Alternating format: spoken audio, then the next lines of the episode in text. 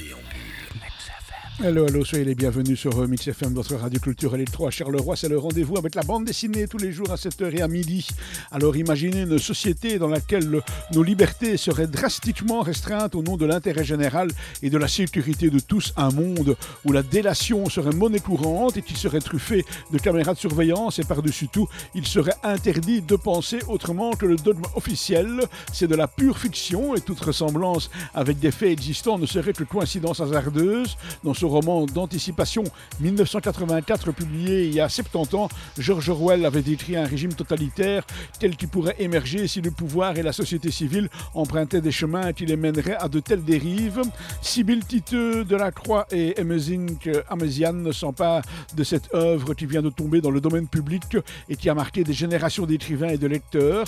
C'est donc un épais volume qu'il nous propose aux éditions du Rocher sous le titre 1984 et sous-titré du célèbre slogan Big Brother is watching you.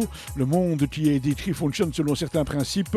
La guerre, c'est la paix, la liberté, c'est l'esclavage, l'ignorance, c'est la force. Il est d'ailleurs difficile de ne pas y voir certaines similitudes avec notre époque actuelle.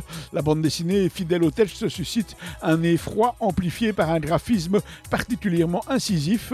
Donc 1984, d'après George Orwell, c'est par Titeux de la Croix et Emezing Amézian.